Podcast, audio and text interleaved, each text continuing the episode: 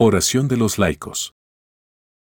Señor Dios nuestro, tú que has puesto como fermento en el mundo la fuerza del Evangelio, concédenos a los llamados a vivir en medio de los afanes temporales que, encendidos por el fuego del Espíritu, nos entreguemos apasionadamente a la misión de hacer presente el reino de Cristo en el mundo, para que Él sea todo, en todos.